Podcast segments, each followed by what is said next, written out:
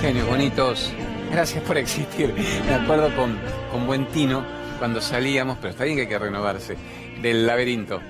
Y la toma, me acuerdo de Raúl, que fue una toma muy creada por Raúl Cosco, es, yo venía simbólicamente de un umbral de ignorancia a uno de autoconocimiento. Entonces usamos la metáfora del laberinto, que obviamente es un clásico de la escenografía de C5, para decirle, salite laberíntica, la mente laberíntica, los vericuetos del pasado y del futuro. Salir, la necesidad de pertenecer, mira qué buen ejemplo del laberinto, salite de la necesidad de pertenecer al rebaño. Salite del Morfi, del Minotauro, que se morfaba en el laberinto de Creta a todos aquellos que se sacrificaban, se ofrendaban a la ignorancia de la Matrix. Entonces ahora, bueno, ahora venimos directamente, ya no hay necesidad de laberinto. ¿Estamos cambiando el esquema? ¿Están cambiando ustedes el esquema? ¿Están intentando ser libres de la mirada social? A ver, buena pregunta de entrada. Minuto 2, el minuto C5N en el aire. ¿Qué laberinto los tiene todavía prisioneros? ¿Qué laberinto los tiene atrapados? No encontraron el hilo de Ariadna, el hilo de Teseo para salir de los vericuetos de la sociedad que exige de vos determinados comportamientos zombificados, matrixados, para que el mundo me deslumbre y yo me muera sin haber vivido, o sea, me muera repitiendo una y otra vez lo que se pidió de mí, lo que se dijo de mí, ¿qué? Que soy esto, está muy bien, la tita Medelo, el cambalache y todos los clásicos milongueros para entender que la vida es un juego, que la vida es una farra y que si vos no sabés el juego, el juego te morfa y te devora a vos. Entonces la pregunta es, ¿estás saliendo del laberinto?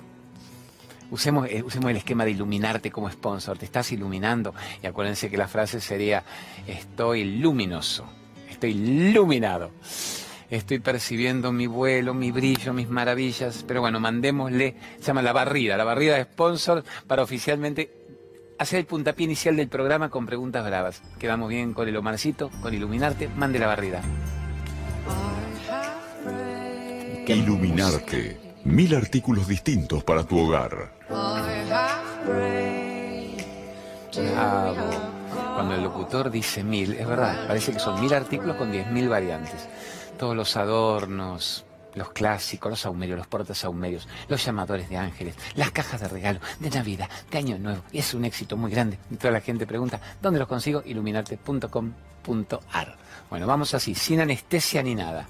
Vamos con pregunta de la gente que me intriga siempre para dónde lo que elige Gerardo, que tampoco lo elige él temáticamente, es muy peor. Gerardo tiene un esquema que es preguntas de miedos, de culpas, de emociones, la pareja, la crianza de los hijos, baja estima, qué misión tenemos en la vida, para qué estamos en este plano, cuál es el sentido de toda esta aventura brutal. ¿Qué significa estar vivos en serio? Entonces él tiene su esquema y me da gracia la semana con Lorena, Lorenita Gallardú, reciben miles de preguntas. Y no es que elijan porque una los conmueva más u otro o porque la técnica sea menos granulada. Lo eligen para que cada pregunta responda a uno de los grandes vericuetos laberínticos de la mente. Así que sorpréndame a ver cuáles eligió en el programa de hoy. Vamos por la primera. Dale. Hola, ¿cómo va? Eh, mi pregunta es, eh, la familia es real o también es parte de la Matrix para estar encasillados y encerrados en un, contexto eh, cultural? Bueno, me quedé serio. ¿Viste por qué me quedé serio? Porque la pregunta es muy sorprendentemente buena. Buena sería un adjetivo calificativo choto. Es una pregunta muy llamativa, muy atípica, muy fácil de contestar o muy terriblemente difícil de percibir. Así que flaco, te felicito. Tenés cuánto, 30 años, te felicito. La familia es parte de la matriz, la familia es parte de la ilusión, la familia es real, el amor es real, un hijo es real, en cambio una expareja chota puta. Es decir, ¿qué, ¿qué pasa ahí? Vamos a definir primero lo que es la matrix, vamos a definir lo real, lo irreal, lo ilusorio, que ya lo hemos hecho en algún programa. Usemos el esquema de los tres paneles. Vamos acá, los tres paneles. Tres palabritas dirían los tibetanos para manejar la sabiduría y el autoconocimiento. Una palabra es lo real, cha, cha, cha, cha, cha, cha. La otra palabra es lo irreal, ta, ta, ta, ta, pa. Y la otra palabra es lo ilusorio. Llamémosle a la Matrix, lo ilusorio. Los tibetanos, antes de saber que existía el término Matrix, para ellos es Maya, la Maya, el velo ilusorio de la realidad. Definamos lo real que es fácil. Lo real existe todo el tiempo, siempre está existiendo, pero no tiene nombre, no tiene forma, no tiene comienzo, no tiene final, no tiene finitud cronológica, no tiene representación densa, corporal, material, pero siempre sucede, siempre existe, no puede no existir, eso es lo real.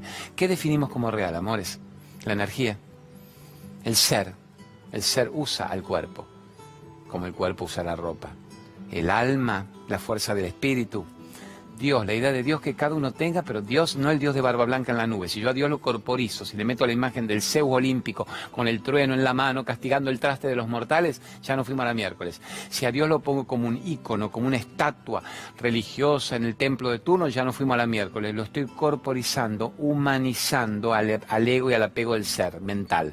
Entonces, Dios, el amor, pero el amor impersonal, el amor incondicional por la existencia.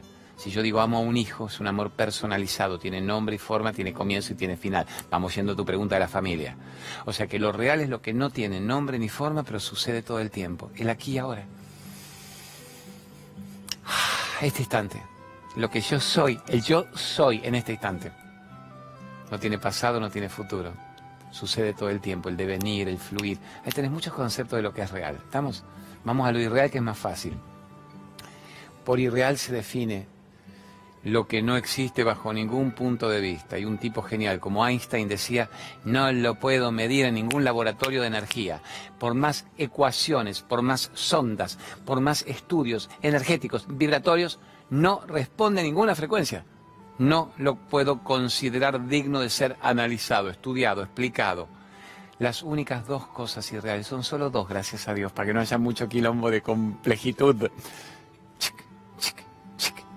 pasado, futuro, pasado, futuro, la que me hizo, la que me hará, la que sucedió, la que va a suceder. No existe, no existe, ya pasó, no llegó, solo son instancias de suposición mental.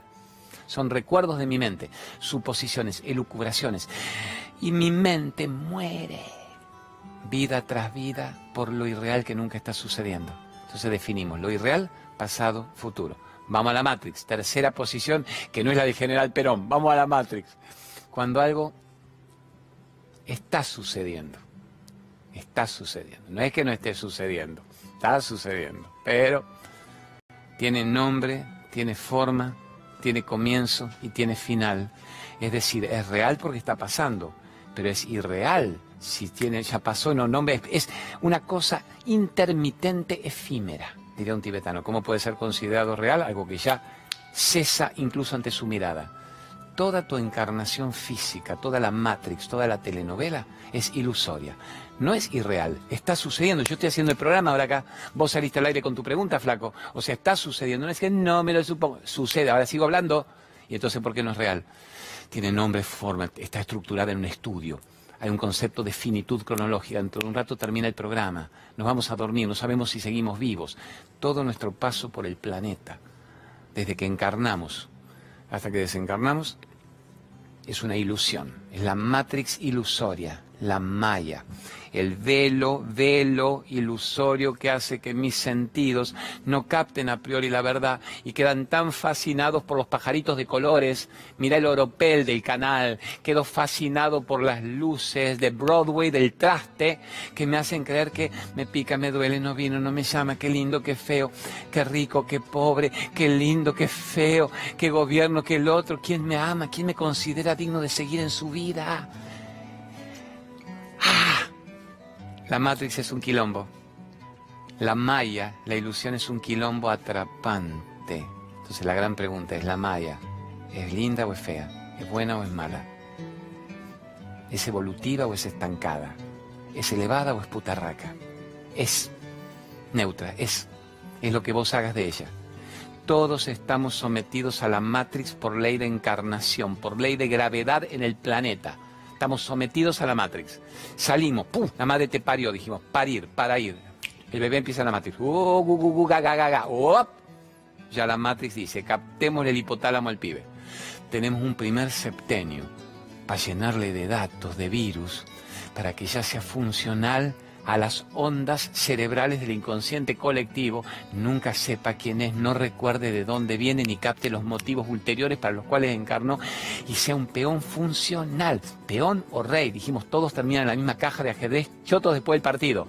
Este será peón, este será alfil, este será torre, este será rico, este será pobre, este será cancerígeno, este será atleta, este será Brad Pitt, el otro no tendrá ni cuerpo, esta será Angelina Jolie, aunque le cortemos las tetas a la Angelina Jolie. La Matrix Ah, ah, ah. ¿Estamos hasta ahí explicada? Esto sería un resumen de dos horas de una charla en cinco minutos gracias a la pregunta del flaco matrixero. Y ahora resolvemos lo tuyo. La familia. ¿Es parte de la Matrix? ¿Sí o no? Vos ya tenés la respuesta. Ustedes también. La familia. ¿Tiene nombre? ¿Tiene forma? ¿Tiene comienzo? ¿Tiene final? Tiene locación, tiene fecha de vencimiento, tiene finitud cronológica. Es linda, es fea, me quiere, no me quiere, me llama, no me llama, hijo de P, volvió, te adoro, me perdonó, ¡pah! Se murió. Se fue con la otra, se fue con la otra. La familia, ¿es Matrix o no? Obviamente sí. Es una de las formas más brutales y más apasionantes. Y si se permite, más extraordinariamente bellas o más chotamente horrendas para que la Matrix te siga atrapando y no sepas quién sos. Mi familia me define. La crianza de mis padres me mató. No, mis padres me dieron muchos valores buenos, morales para vivir. Mi expareja hizo estragos de mí. Mi actual pareja espero que me rescate. No tengo pareja, qué soledad. Mis hijos mis hijos sí son la verdad. Las parejas van y vienen. Mis hijos, soy madre, nací para ser madre, dicen todas las modelos. Soy Susanita, quiero 14 hijos. O sea, no tengo una vida, pero quiero 14 hijos. O sea, como si ser madre fuese ser feliz. Ahora, imagínate vos, tenemos dentro de la telenovela, no hay nada más interesante que la paternidad, la maternidad. El que tiene un hijo sabe que en el momento que tiene un hijo ya está atrapado y los huevi huevi para que ese hijo defina tu vida en un punto. Salvo que sea un padre muy abandónico, un padre totalmente indiferente, no desapegado, desapegado sería bueno, estamos hablando indiferente, abandónico, como suelen ser la mayoría de los padres varones, los hombres. El hijo te agarró, el hijo te va a hacer esto, te va a llevar por donde quiera en tu sensación de apego o de posesión. O sea que no era ser madre en la vida para ser feliz. Si ser madre fuese ser feliz, pero el, 90%, 99% de las madres del planeta están hechas pelota y son infelices. Y cuanto más hijos tienen, más quilombos tienen. Imagínate si ser madre, para usar la pregunta tuya, el paradigma de la familia. Madre, la madre, la mamá, la mamá bendita, la benedetta, la madonna. Si ser madre fuera feliz, si ser padre fuera feliz, la gente iría por la calle en estado de éxtasis. Si el 90 y pico por ciento somos padres, son madres. Pues tendrías que decir, mira, mira el aura que tiene una madre. Va en estado de éxtasis, mira, va una madre, ahí va otra madre. Las ves corriendo hechas pelota, las ves desesperada con todos los quilombos que los hijos les dan. Entonces, ¿no era la maternidad el secreto? El secreto era tu pregunta. ¿Cómo entro en lo real? ¿Cómo dejo de caer en lo irreal? ¿Y cómo capto la Matrix? Incluida la familia como parte esencial de la Matrix, pero no es que digo, familia ilusoria, no existe, es parte de la madre. No, juego el juego, lo juego bien, disfruto a mi familia, adoro estar encarnado con otras partes de mí mismo que me lleven a mi verdad, crío a mis hijos para que sean libres, para que se salgan de la Matrix. Tengo una pareja que me recuerde mi luz y mi belleza y yo se lo recuerde a ella, si es que quiero el juego de la familia con pareja y con hijos. ¿Vine a tener pareja e hijos? No. Vine a saber quién soy. Vine a vaciar mi ego y mi ignorancia.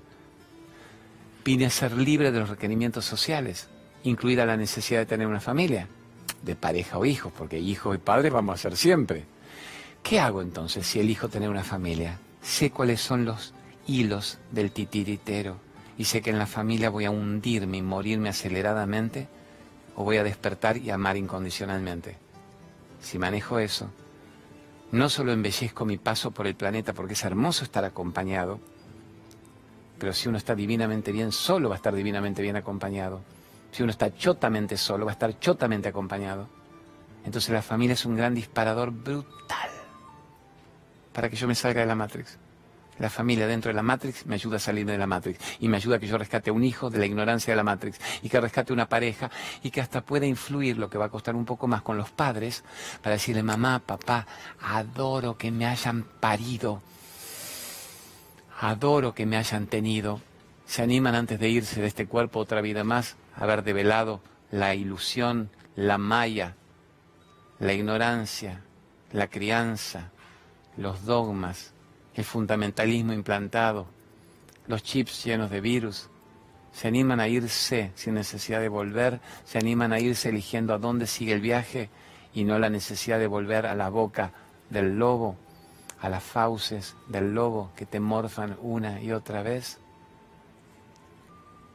Para mí la pregunta, no sé si la eligió en forma consciente, sino kármicamente la eligió igual.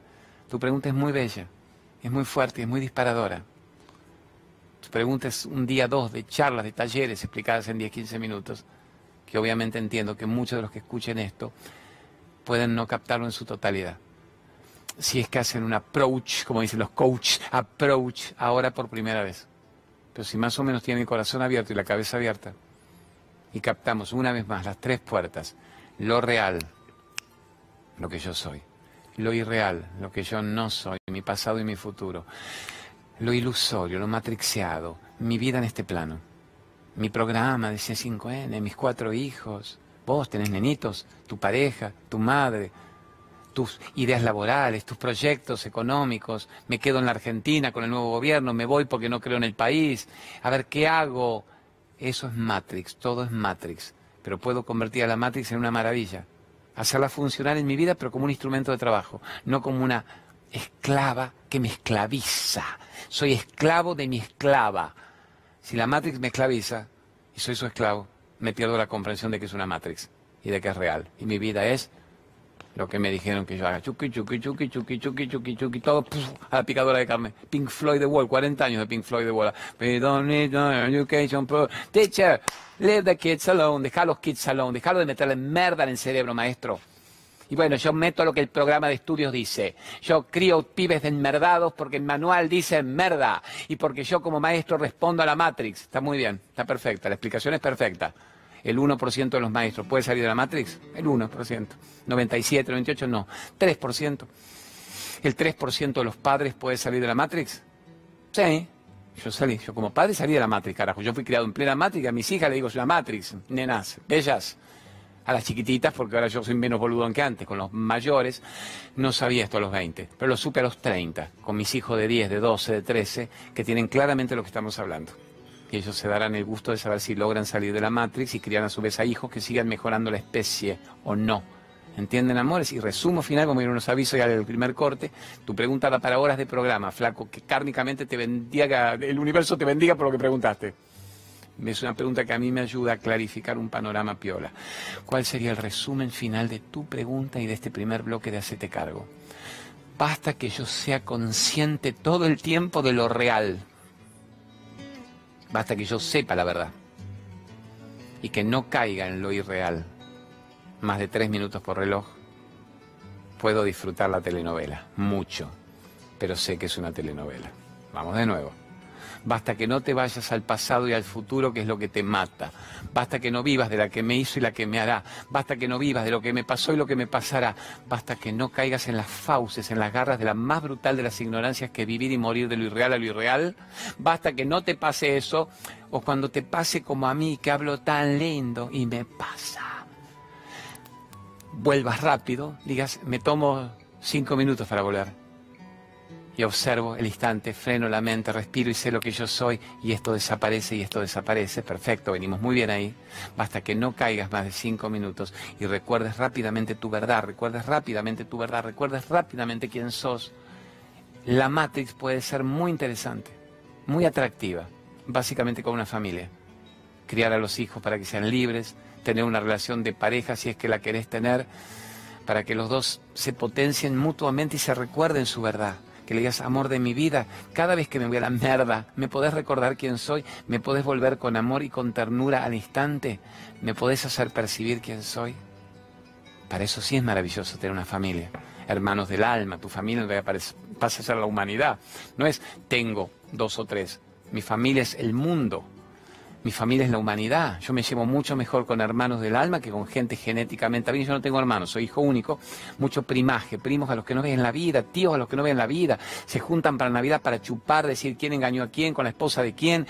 Te, come el asado, se tiran unos cohetes, se cagan todo y vos decís entre chorizos y merdes y les va la vida. Eso es Matrix pura. Entonces, para Matrix, una Matrix gloriosa, actividad, creatividad proyectos de vida, viajes, música, naturaleza, la parte lúdica, la parte bella, la parte creativa, la parte energética, gimnasia, motricidad, oxigenación, comida sana, tantas maravillas para disfrutar la Matrix. Calma, meditación, introspección, relaciones sanas, no conflictivas, sáquese de su vida todos los chupadores de energía chupadores de energía, vampiros energéticos, viven de eso, trabajan de eso, trabajan de larvas energéticas. ¿Y de qué trabaja usted? Soy un chupador compulsivo de energía. Quiero succionarles la pistola energética al planeta. Sálgase de esos. Sáquese larva energética, vampiro energético, chupadores, egregores, densos. Sáquese cómo me envuelvo en mi propia luz. Nada inferior a la luz puede entrar en el campo de la luz, nada inferior al amor puede entrar en el campo del amor. El universo es mi casa. ¿Qué es el universo es mi casa? Esto es mi casa. No el 4x4 de chiquitaje de mi barrio mental. Mi casa es el universo. Estamos, paramos acá. ¿Qué querés, Gerardito? ¿Querés con la vela? Dame, dame avisos, ponga, ponga mi genio, dale. Con la vela. Acá lo tengo, el Miguelito. Con la vela, una empresa argentina triunfadora en el mundo. Todo mío con la gran empresa de pergamino, del Miguel Ángel con su señora Silvia, y el primero que trajo a la Argentina todo lo de celíacos, y el primero que trajo el alpiste para los diabéticos, logrando maravillas, y el mijo que decían comida al pajarito, no, el gran alcalinizador de la sangre, el primero que trajo los quelatos para sacarte los minerales enfermos, los metales que tenés en tu cuerpo por el agua clorada, fluorada de la canilla y de los agrotóxicos, el primero que trajo el ácido málico de la ortiga, los quesos parmesanos sin lácteos, así que viva con la vela, con la vela, flor de con la vela del país. ¿Y qué más te pongo ahora? Cristinita Pérez, capa hermosa. Cristina Pérez, la Barrida, y yo ahora la recomiendo con mucha pasión. Mande. Cristina Pérez y su técnica Atlas para recuperar tu cuerpo. Bravo. La Cristinita Pérez, mina brillante a la que yo fui esta semana. ¿Por qué fui esta semana? Estaba con mis molestias cervicales. Lo mío es el cervical por el traqueteo. Yo no cargo peso, entonces lo mío no es tanto la lumbalgia como la cervicalgia. Y ella te explica que en la base del cráneo, que el Atlas, Atlas era el titán que cargaba el mundo sobre sus hombros y todos vivimos cargando el mundo sobre los hombros, está todo el proceso de dolores musculares corporales de una vida. En una sola sesión acomoda el Atlas, sesión que dura tres minutos está una hora, pues te mira las resonancias, que ver todo. Así que la mina está divina. Yo fui hace cuatro años, me hizo el Atlas, nunca más lo necesité. Me dice, de eso has quedado bárbaro. Tu traqueteo hace que la cervical te produzca un cierto hormigueo. Y va ido y me acomodó algo. Así que maravillosa, brillante. Atiende acá en Mar del Plata. Gran Cristina Pérez. Eh, Greenway. Vamos con el polen Greenway. Con la quinoa reconvertida. Greenway.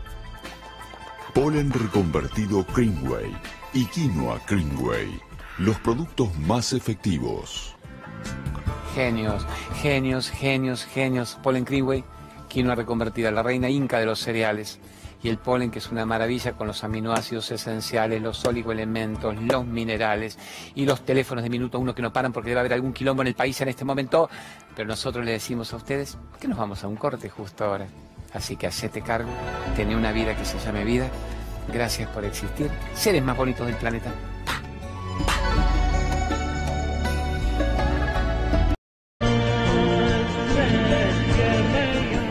Como hacíamos siempre cuando viene para acá. Estas son, a ver, mis picardías hasta la, época de, de, Showmatch, como era la de Tinelli cuando nos invitaba en la vieja época. Mira, un abrazo a Lanchita Vicio, que es quien mejores notas me hace cuando voy a Carlos Paz y nos permite difundir toda la Sierra de Córdoba. En mi época, los, el tiragoma, los gome goma. Gracias, Lanchi, te portás como los dioses. Y Tinelli conmigo ha sido muy noble siempre. Una vez por año hablo por algo y ayuda, difunde, cree en la causa. Así que ojalá todos sumaran el granito de arena simplemente para amar la causa del amor. Y ahora bien, estar en el Consejo de la Lucha contra el Hambre, siempre más allá de la crítica de los minusválidos emocionales que van a envidiar todo, nos parece fantástico. Cuando alguien al menos que tiene poder y tiene guita, o sea que no creo que vaya por el bronce ni la guita, lo hace por una cierta sensibilidad social. Así que avanti con eso. Bueno, vamos con Luisito Brager, a ver cómo dejar de fumar en una sola sesión con el gran Luis Brager y prepárense que viene pregunta brava, putañera brava. Vamos. Luis Brager. ¿Y cómo dejar de fumar en una sesión y recuperar tu vida? Eso es lo bueno. Si ahí me dijeran, usted tiene que dejar de fumar, usted tiene que dejar una adicción, tiene que dejar el alcoholismo, el tabaquismo, la cocaína, la heroína, y me dijeran años, yo diría, bueno, ayúdeme con tal de no matarme aceleradamente. No, el flaco lo logra en una sola sesión. El secreto es simplemente querer dejar de verdad y que no sea solamente una necesidad de responder a lo que un hijo te pide, que podría ser un gran disparador que un hijo te pida, papá, viví más y viví mejor, mamá, no te mueras 20 años antes de tiempo tú moralmente, deja la adicción que te está matando el cuerpo. Así que el gran Luis Brager, un capo total. God bless you, venga, God bless you, tengo los aceites de coco, de God bless you, ponga, ponga la barrida de Dios te bendiga. God bless you, el aceite de coco que todos aman y recomiendan. ¿Qué significa aceite de coco? El coco, maravilla natural que salva, a ver, generaciones enteras en muchos países, cuando es orgánico, de altísimo trabajo, de altísima presión, es maravilloso. Es la gran omega, omega 3 que limpian las arterias, la grasa vegetal que es la que necesita el cuerpo y te limpia las arterias y te raja de la CV hasta el tumor. Es excelente para tomarlo, para comerlo, para cocinar. Es maravilloso, libre de toda contaminación. Yo me tomo mis dos cucharadas por día en el licuado. Mi madre, 95 años, yo la pongo de ejemplo. licuado todo el tiempo. Bueno, para lavar, para prevalecer toda la toxicidad que estamos teniendo. Azúcar de coco maravillosa. Viva el aceite de coco. Lumenac, la gran empresa de los artículos eléctricos del país. Lumenac, la mayor empresa argentina de artefactos eléctricos para la empresa y el hogar.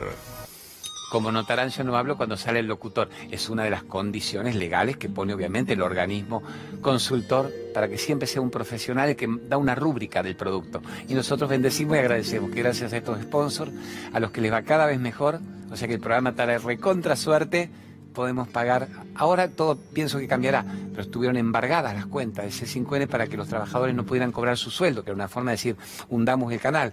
Y el canal con ese impedimento trepó a los intereses mayores de audiencia históricos. Así que en buena hora. Vamos con una pregunta ya. ¿Qué te venís con la cámara acá? ¿Dónde querés que hable? Mandame una pregunta que te parezca piola y contenido fuerte. A ver. Hola Claudia, mi nombre es Claudia y quería saber eh, los motivos. Yo tengo miomas en el útero y quería saber debido a qué es y qué terapia alternativa me sugerís para sanar mi útero. Gracias y te veo siempre. Un beso grande. Hermosa Claudia, tocaya bonita, hermosa del alma.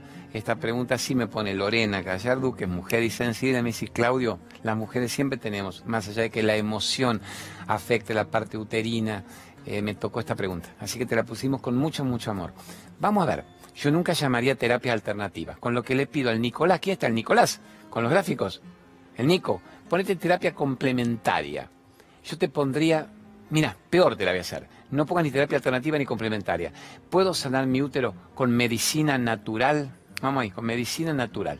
Porque viste, los detractores dicen complementaria, putarracaria, cha, cha, cha, y no les gusta, quieren quimioterapia, viste, nada más que quimioterapia. Lo que es una opción, es una válida opción que usa la mitad de la medicina. La otra mitad de la medicina va a una medicina natural, que no te destruya una célula tumoral, pero que no te destruya también todo el cuerpo. Son opciones, opciones, amores. Quimioterapia es tan fácil de encontrar. El mundo vive de la quimioterapia. Y va, ustedes sabrán qué porcentaje vive, qué porcentaje muere, quién lo logra, quién no lo logra. Otra parte de la medicina, no la mayoritaria, no va a eso, sino que va a la medicina natural. Va a la desintoxicación del organismo. Va a ver cómo se alcaliniza la sangre para que la acidificación, que es el campo de cultivo del tumor, no avance.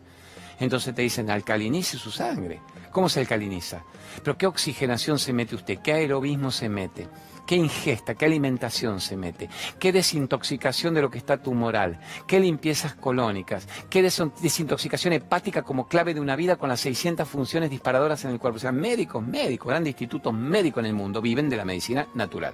Entonces, vos me decías, ¿qué médico vas? Un médico natural, obviamente. ¿Cómo le querés llamar? Ortomolecular, le querés llamar holístico, le querés llamar naturista, ah, lo que quieras. Pero un médico que no te diga, vamos a una destrucción química brutal, sino que vamos a complementar con la naturaleza la función de su propio cuerpo, que solo no se quiere morir. El cuerpo solo no se suicida. Es la mente, la emoción, la ingesta, el odio, el rencor y alguna genética natural que está provocando esto. ¿Cómo vamos contra eso? ¿Cómo alcalinizamos? ¿Cómo generamos un ambiente donde la célula tumoral no pueda avanzar y se vea obligada a ahogarse, a morirse? ¿Cómo logramos eso? ¿Se entiende, amor mío? Eso es lo que yo te voy a decir. Entonces, claro que existen médicos, gracias a Dios, existen muchos médicos en todos los lugares del planeta trabajando esa medicina. Quizá no tengan el poder económico de los grandes institutos, de los laboratorios farmacéuticos, de los grandes próceres que viven nada más que de una enfermedad. A ver, una medicina que va más a la enfermedad. Estos médicos van a la salud cuando todo médico decía Hipócrates. ¿Qué es Hipócrates? El padre de la medicina. Mis dos hijos médicos juraron por Hipócrates. Digo, ¿qué juraste, hijo de mi vida? Viejo, ya sabes lo que juré. ¿Qué es Hipócrates?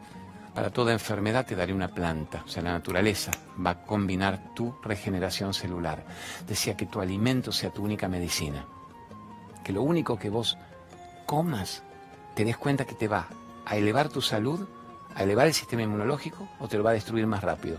Si sos un acidificado, si vivís con todo lo químico refinado, si vas con azúcar química refinada, si vas con el gluten, que es la harina, si vas con la proteína, la caseína de la leche, que ya no es leche, son sachets blanquecinos pasteurizados, si vos vas con la sal en exceso, si vas con la grasa animal, si vivís del chorizo, del embutido, del encurtido, del ahumado de turno, si vivís de todo lo procesado, el taponamiento arterial es obvio el taponamiento arterial va a generar la la tumoración. Si a eso le metemos la emoción no resuelta, si le metemos la negatividad de una vida, si le metemos el rencor, la envidia, la frustración, el resentimiento y el odio, pero vivir es un cóctel mortecino. Vivir es un cóctel mortal. Entonces no queremos eso, salgámonos de todo eso, amor mío. Claro que se puede, claro que se logra, claro que se logra. Mira que el genio me pone lo del viaje a Egipto. Manténelo un instante, cuento un minuto porque estamos largando Machu Picchu y Egipto. ¿Por qué lo largamos? Porque disfrutamos hacer eso. Y cuando gente muy piola que logra que se viaje casi a mitad de precio, que si vos fueras a una agencia X a comprarlos, es una agencia de viaje muy piolas, pero claras, Dice, ¿por qué vamos a especular y amarrocar si la Argentina está recién resurgiendo ahora potencialmente de las cenizas? La gente no le sobra la guita. ¿Por qué no va a tener derecho a viajar? No todo es Miami, el 3 por 1 Entonces estamos haciendo los viajes esotéricos. La India lo hacemos en febrero y se llenó en un mes. Lo anunciamos acá. Un día se llenó el viaje a la India, porque los cupos son de 50 personas limitados. Y entonces estamos largando Machu Picchu en abril, que ya lo pusieron los chicos, y Egipto ahora, que en realidad cuando anoten el dato es el mismo, es el mismo WhatsApp, es el mismo email del organizador y son viajes muy diseñados especialmente, son viajes atípicos que no hace todo el mundo. Vemos lo que no ve todo el mundo, lo vemos de la forma en que no lo ve todo el mundo, lo vemos energéticamente como no lo ve todo el mundo y es un gran éxito y va divinamente bien. Y yo viajo en familia y con eso me gano ir en familia por todo el mundo y así que la semana que viene me dice Gerardo, siempre atento el Gerardo, vamos a ponerte muchas imágenes brutales de esos viajes que yo ya hice, lo que vivimos, lo que conocimos y os caeréis de culo de admiración diciendo, me merezco eso, sí te lo mereces. Quiero eso, sí te lo mereces. Y además, vivir... Ah, dice, si te porta bien le ponemos alguna en este programa. Dale, genio, genio. Ahí está, cuando hagamos los highlights, después le vamos a meter algunas maravillas de eso también. Qué, qué loco. Amores, vamos a hacer. ¿Te parece ya, Gerardito, que anuncio lo que él le llama highlights? A él le gusta eso y a mí también. Toda idea que me propongan Gerardo y Lorena para mí es bella idea. Cada semana, cada mes hay un tema que otro que ustedes premian con un millón de reproducciones. Hoy todo es viralización, un millón de reproducciones para puterío y un millón de reproducciones para hablar de que nos merecemos ser felices. Entonces, muy atento, el Gerardo ve cada mes este tema, Claudio, cuando dijiste nadie puede hacerte infeliz sin tu consentimiento, un millón trescientas mil reproducciones. Cuando dijiste yo ya no negocio mi libertad, me saco las parejas tóxicas. Cuando dijiste que es un alma gemela, 642 mil reproducciones. Entonces me dice, eso es lo que tenés que machacar, machacar y yo me dejo hacer. Así que el contenido siempre es espontáneo, en vivo y en directo que no están en vivo y en directo porque esto se graba un ratito antes de salir al aire, pero es como si fuera en vivo y en directo. Y luego ahora vamos a poner highlights, luces altas, que es un gran término de la historia de la televisión o de la creatividad audiovisual cuando uno repite momentos que la gente eligió como lo que más le interesó, le impactó. Así que ahora vamos a tener nuestros 10 minutitos de 3, 3, 3, 3 de esos picos de clímax, de contenido que les pueden hacer tanto bien genios bonitos del alma. Mientras tanto, yo digo, hacete cargo al Carlitos Infante, director de este lugar, a Vero Aragón, a Nico Bocacha, a Nacho Vivas, que nos ayudan semana tras semana a hablar de amor, de libertad y de estos highlights que vienen en este momento.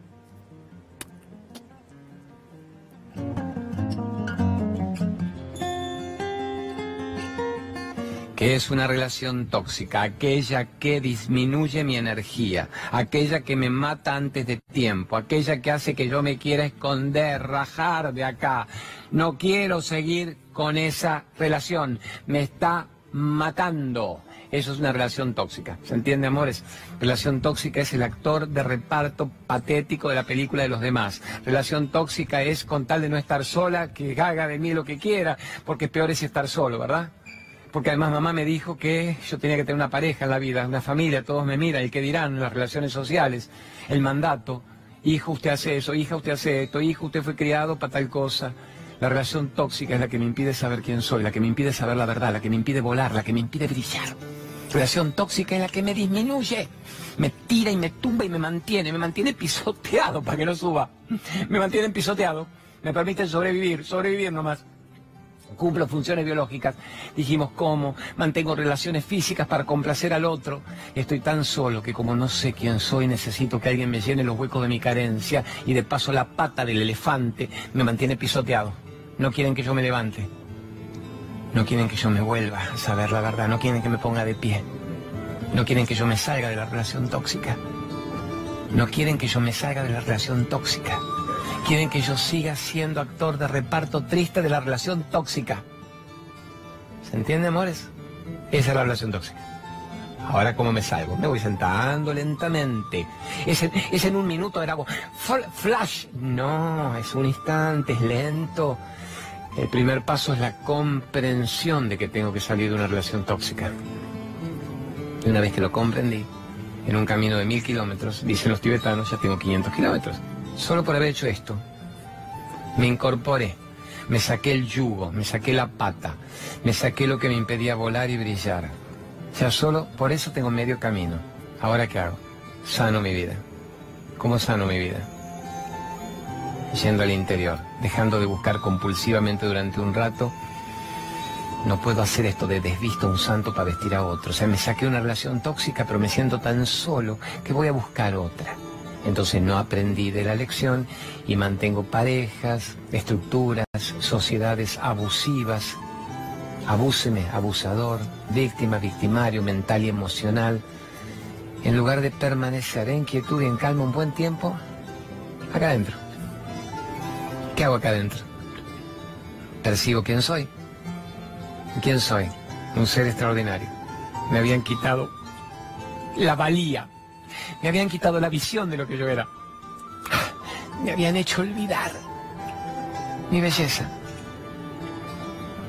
Me habían hecho olvidar mis talentos. Me habían hecho una cosa mustia, marchita. Y yo nací para florecer a cada instante. Florezco a cada instante. Recreo mi vida a cada instante. Regenero mi vida a cada instante. Soy un resiliente. Yo uso muchos términos para que cada uno tome aquel que puede y lo capte y lo utilice y lo aproveche en su vida. ¿Qué es el resiliente? Mira, acá me decía Gerardo, muchos preguntando, Claudio, ¿qué es la resiliencia?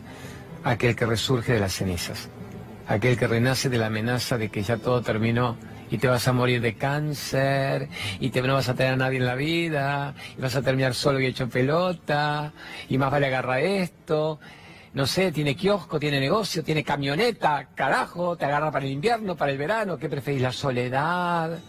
Y pero no hay una relación profunda. ¿Y qué es profunda en la vida? Nadie tiene relaciones profundas. El mundo chupando energía.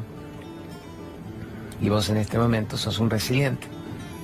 Sos una persona que si escucha esto y lo capta, ya no lo puede dejar de lado.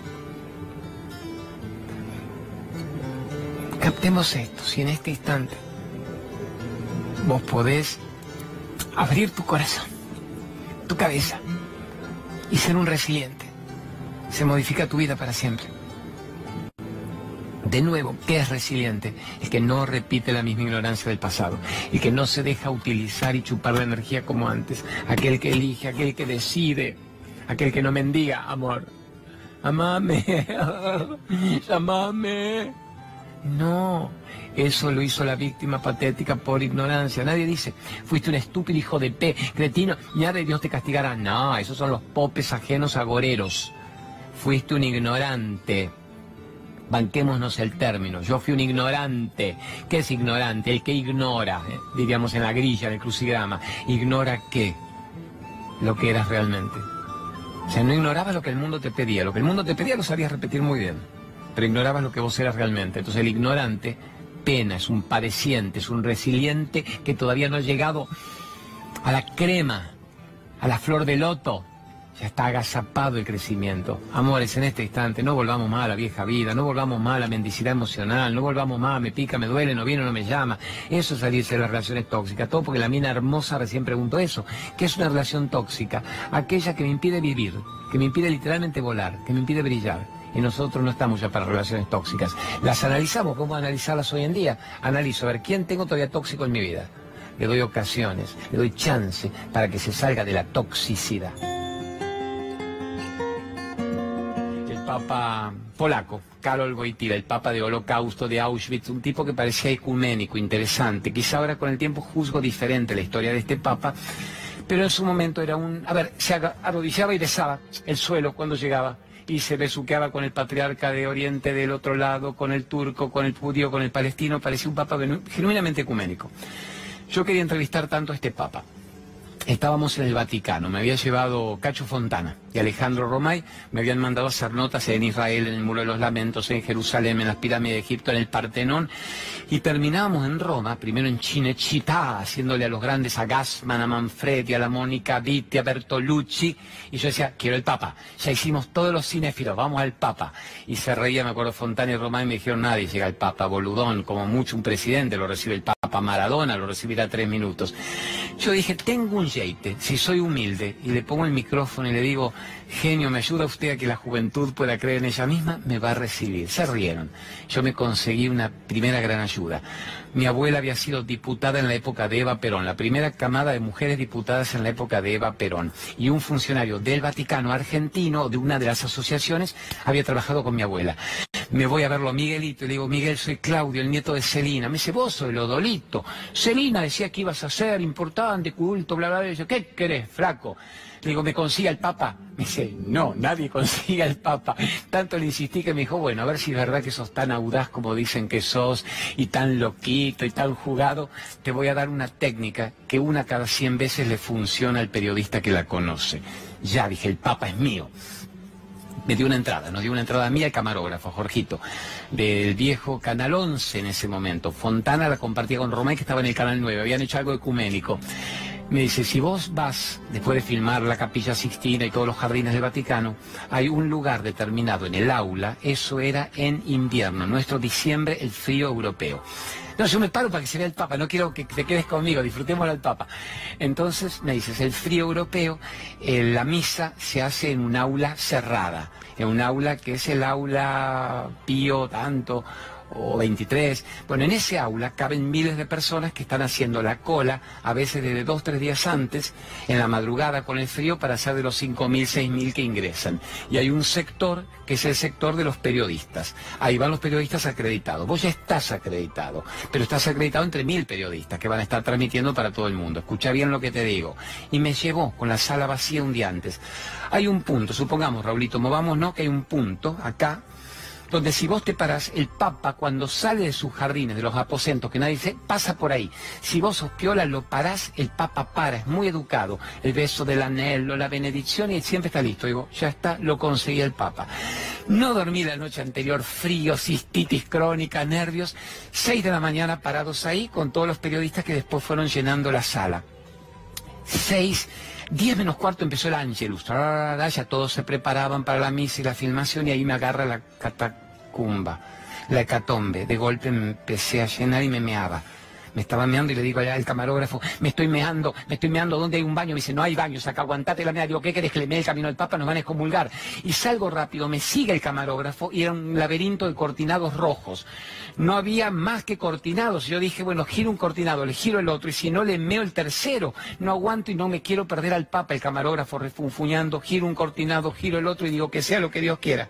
Y cuando hago así, que sea lo que Dios quiera, que tampoco del, frío, del miedo no me salía, de que las mujeres también dicen, ay, no aguanto, pues no le sale. Giro la cabeza y veo caminando lejos, yo era muy miope, una figura blanca rodeada de mucho rojo. Y lo miro al camarógrafo y me dice, boludo, es el Papa, viene el Papa.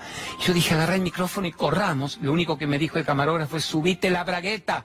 Y nos mandamos corriendo, corriendo, y nos frenaron 20 guardias suizos con bayoneta, no con armas, con bayonetas, el Papa que venía caminando, y yo lloraba, y lo único que le decía, Santo Padre sono bueno, que yo era bueno, que no un turco malo del atentado nuevo, y el Papa se acerca como mirando, ¿qué es esto? Pero avanzaba, lo tuve cerca y le digo, sono molto bueno, que era muy bueno. Y el Papa me dice, vedo, lo so, lo sé.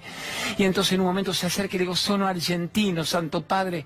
Y me mira como eso, ¿quién otro me va a mear un cortinado a esta hora antes de dar misa? Y se acerca y le digo una benedizione per piacere.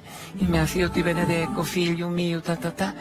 Y durante 13 minutos, 13 inolvidables momentos, por reloj, caminando del brazo del Papa, haciéndole el intervista per giovani argentini y fue uno de los momentos claves de una vida por una meadita benedetta sanadora terminar con el Papa.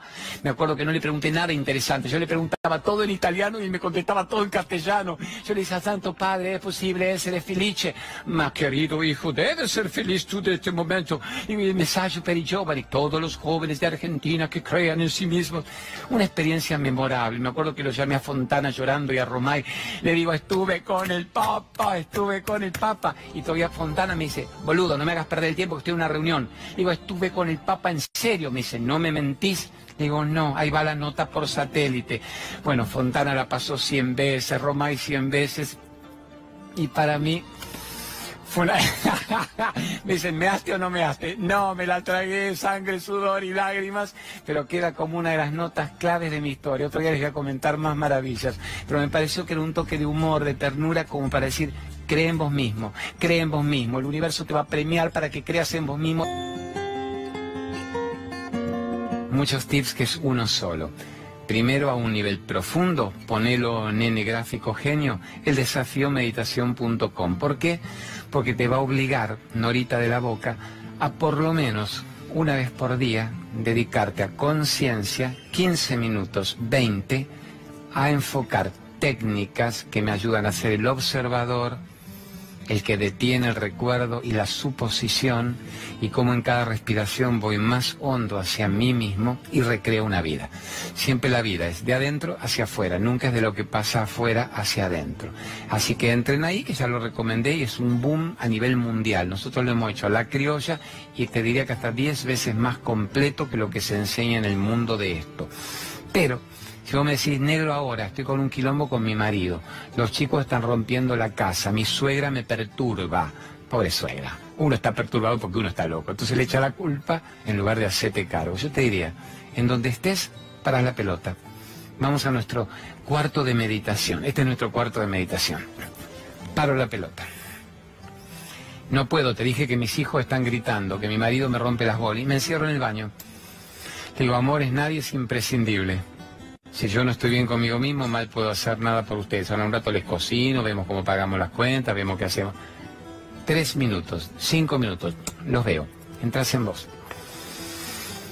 La respiración. No es una broma cuando te dicen, no, no es una broma. La respiración. Cada respiración lenta se dice frena en 20 segundos Minutos de locuras mentales. ¿Qué sería una respiración lenta? Recorro yo, voy siguiendo el circuito de mi respiración, la recorro. Si la haces ahí, te la hago vos también ahí. Acá. Hacemos una, vamos acá y después para allá, después para allá. Hagamos una acá, primero acá. Y después te hago para allá. Voy inhalando lentamente y voy siguiendo el circuito. Focalizo en el aire que entra. Decís, que nada más que eso, querido. Focalizo en el aire. Retengo acá, eh, diafragmática, abdominal, retengo el aire un rato. ¿Por qué retengo? Porque cuando no hay respiración no hay mente, no hay mundo. Después de retener, vuelvo de abajo hacia arriba.